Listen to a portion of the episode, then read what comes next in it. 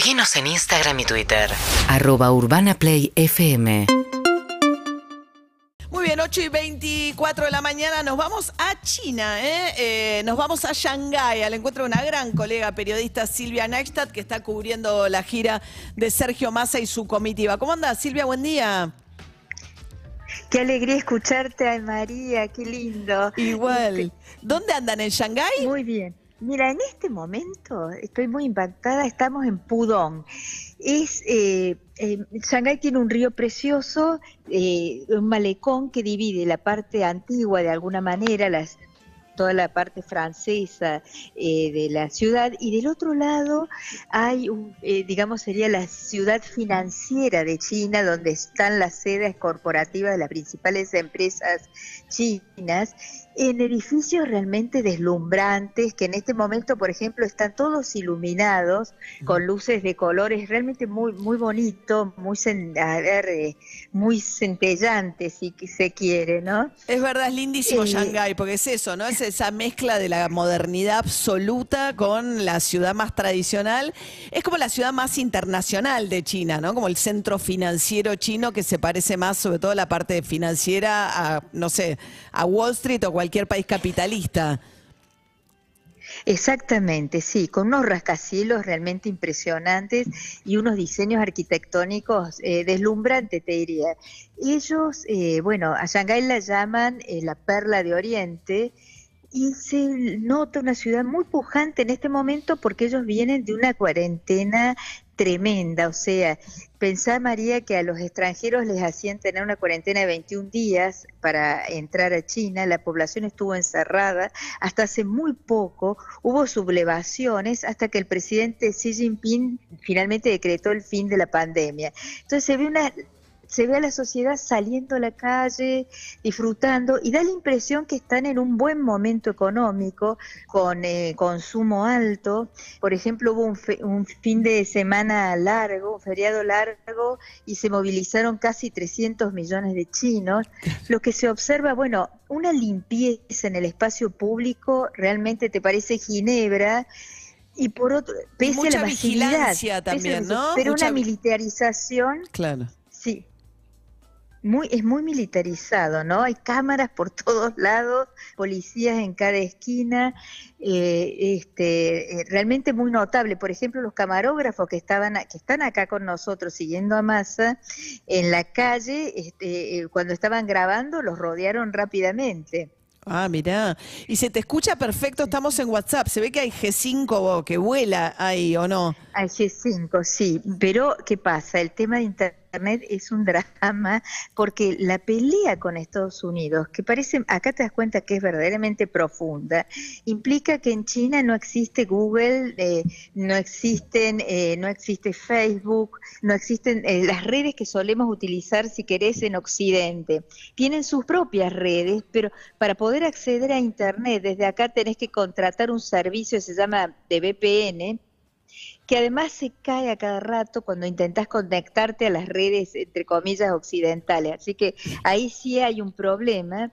eh, y te das cuenta que, bueno, hay una pelea en términos tecnológicos muy grandes. Ellos han decidido una política de poner un énfasis muy especial en, el, en la innovación, atrayendo a las empresas para que pongan acá sus centros de innovación y desarrollo. Caso Volkswagen, caso las tiendas de Zara y hay un montón de otras empresas. En Beijing, María, solo en Beijing hay 100 unicornios, para que nos demos una idea de la dimensión de esta economía.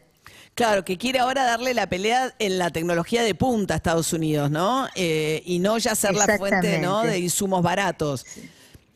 Exactamente, sí, sí, sí. Y Silvia, bueno, Sí. contanos un poquito de la comitiva argentina. Ah, primero preguntarte por Messi, porque leí algunas de las crónicas que dicen que están como locos, que. Argentina juega el 15 y que... Locos. Como locos, ¿no? Los chinos. Locos, es locos, va, va a, a jugar con la selección argentina en el Estadio de los Trabajadores en Beijing. El 15 coincide justamente con el cumpleaños de Xi Jinping, que cumple 70 70 años. Las entradas valen 1.500 dólares y te digo que cuentan acá que cuando vienen a ver a las empresas no preguntan por, las, por la inflación ni por los dólares que le está pidiendo Massa, sino conseguime una entrada. El Chiquitapia haría cualquier cosa. Hay que mandar al Chiquitapia a negociar ahora, a sumarlo Me a la parece que sí, esto pasó a ser la, la diplomacia del fútbol, eh, realmente. Y con Eh, relación bueno, a la agenda, dale, cuento- contanos un poco lo demás. Y la presencia de Máximo Kirchner también, que es rarísimo. ¿sabes? Bueno, mira, acaba, Máximo Kirchner acaba de salir de una universidad, ayer lo vimos, es bastante esquivo con la prensa, pero manda, nos manda su asesor de prensa declaraciones por WhatsApp. Una pena, te digo María, porque sería súper interesante tener una conversación con él, pero bueno, nos, nos, e- nos evita. Qué frustrante, porque lo tenés en las comitivas, a veces ahora. uno tiene Pero ¿no? la acaba de posibilidad. sacar Decir, perdón. eh, no, es- perdóname, no te escuché bien, no sé qué me decías. No, decí, decí, Sí. a- seguí vos, Silvia, dale. No, no. Y acaba de sacar una declaración donde dice que los chinos cuando ayudan no presionan. Ah. Esto que eh, lo que está diciendo, bueno, obviamente una referencia hacia Estados Unidos, ¿no? Dice los chinos y agradece las ayudas, eh, la el espíritu de cooperación, el de que seamos eh, socios en términos estratégicos, etcétera, etcétera, y recalca esto, que cuando ayudan no presionan. Claro, porque ahí había, era interesante, ¿no? En la última reunión de la Cámara Argentina Norteamericana de Comercio estaba el embajador Jorge Argüello reclamándole un poco a los empresarios norteamericanos. Decía, ustedes no quieren que hagamos negocios con China, pero no ponen ustedes las inversiones, porque hay un tema básicamente, ¿no? Con el G5, que China, Estados Unidos quiere que Argentina deje afuera a, a la compañía china y no quiere que China invierta sobre todo en centrales nucleares en la Argentina. Precisamente. Bueno, hoy Máximo Kirchner va a estar a esta noche en una cena en Huawei. No va Massa, va Máximo Kirchner a esa cena. Así que bueno, ojalá que después nos cuente, o, aunque sea mandando una declaración por ¿Sabes por WhatsApp. qué no, ¿sabes por qué no Este, a va ver Massa? qué pasó ahí. En cuanto a la central nuclear, eh, da la impresión que eso no, no va a llegar. Hay otras urgencias del gobierno argentino y da la impresión que en ese sentido los chinos están optando por ampliar el swap, ampli- eh, eh, a ver, primero, renovar y, a- y ampliar el uso del swap para eh, que no haya volatilidad cambiaria, o sea, para que el Banco Central pueda intervenir y tener reservas disponibles. Eso se iría 8 mil millones de dólares.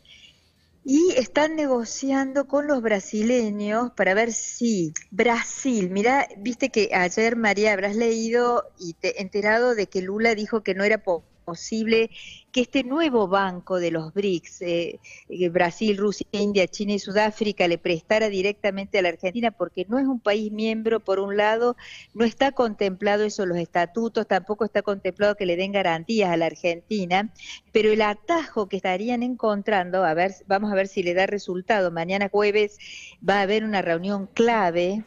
Eh, es que Brasil pide un préstamo y ese préstamo se lo ceda a la Argentina. Ah, mirá. Ah, qué interesante. Ahora, es interesante también la visita a Huawei de Máximo Kirchner. Cuando estuvo Lula, también Sí. fue a visitar Huawei. Es la empresa china que Estados Unidos quiere dejar afuera la licitación del G5. Vos decías, eh, David. No, que eh, ahí me parece que Massa no va porque una de las últimas decisiones que tomó respecto de la tecnología en la Argentina es liberar eh, lo que se conoce como la banda Wi-Fi 6. Esto era algo que pedía Estados Unidos, que pedía Google, que pedía este, Amazon.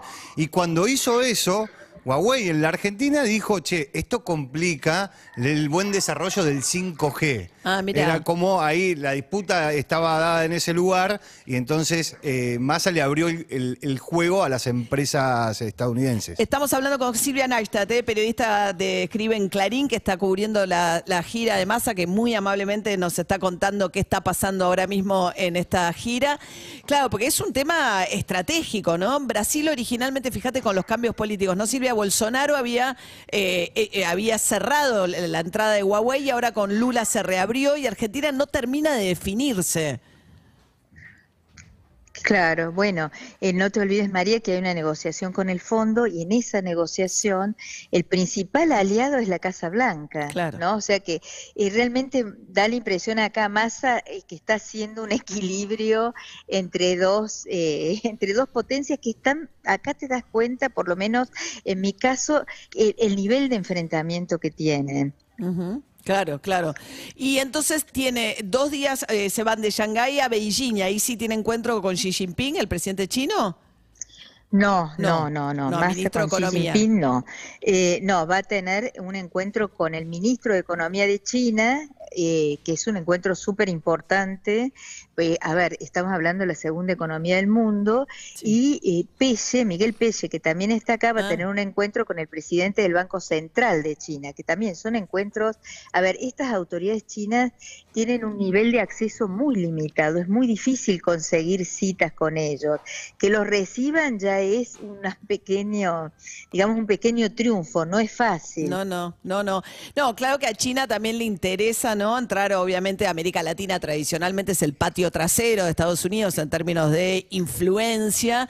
Y para China encontrar a Estados Unidos como distraído de América Latina es un momento que quieren aprovechar en la disputa global, ¿no? Con Estados Unidos. Mira, es perfecto lo que estás diciendo, porque ellos se han dado una estrategia de desacople de Estados Unidos y poner el acento en Europa, donde ya comercian por 900 mil millones de dólares. Su segundo cliente sigue siendo Estados Unidos con 600 mil millones de dólares y el tercero es América Latina con un comercio global de 400 mil millones de dólares. O sea que es, es tal cual lo que vos decís, María. Claro, les, imp- les, les importa en eso. Sí, como decís, esa ese es un equilibrio difícil para Massa. Necesita de Estados Unidos para que el fondo le dé plata y mientras tanto antes pasa por China y trata de conseguir en China también, ¿no? Sí, El- tal cual. El tema es el déficit del comercio de Argentina, ¿no? Argentina tiene mucho déficit comercial con sus dos principales socios que son China y Brasil. Exactamente, exactamente. Es un déficit, un déficit- A ver, acá te dicen, bueno, a ver, que el, el superávit de Brasil con China, que son 30 mil millones de dólares al año, se debe a que Brasil le vende sobre todo mineral de hierro que tiene una cotización muy alta, etcétera, etcétera. Y que nosotros, bueno, eh, le vendemos trigo, eh, de, perdón, soja, eh, eh, básicamente mucha materia prima, carne. Los chinos te compran prácticamente toda la carne. Somos los principales exportadores de garras de pollo. Ahora se va a abrir el mercado de las menudencias bovinas, etcétera, pero les compramos más y probablemente les vayamos a seguir comprando más a raíz de este intercambio Claro. con los yuanes. Claro, que no, no necesita de dólares, entonces el que quiere Exacto. importar sabe que si importa de un proveedor chino le va a ir más rápido la importación que si intenta traer en, cua- en cual- de cualquier otro país que signifique el uso de dólares, ¿no? Para el central. Exactamente. Bueno, Silvia Sí, sí, Naista, sí, gracias. Silvia. Bueno, súper interesante. gracias a vos, María querida. Te seguimos Muchas en las crónicas, paseando por el malecón. Tengo una envidia en este momento, pase- Ay, sí. paseando No, por... paseando no, no, no. Trabajando, caminando, caminando. Ya yendo a verlo, verlo a, a Massa. Así que en una charlita que va a tener ahora con nosotros. Te mando un beso. Un beso, muy Silvia, grande. gracias. Silvia Graista, periodista de Clarín, enviada a esta gira en China. Es divino ese malecón, porque es, eh, yo estuve por ahí y vas, es verdad, es todo el barrio francés antiguo de la influencia francesa y enfrente, frente al río, ves unos rascacielos, unos colores que son impactantes, que es el centro financiero de, de China impactante. Ay, qué lindo. Muy bien, 8 y 37 de la mañana. Seguinos en Instagram y Twitter. arroba urbanaplayfm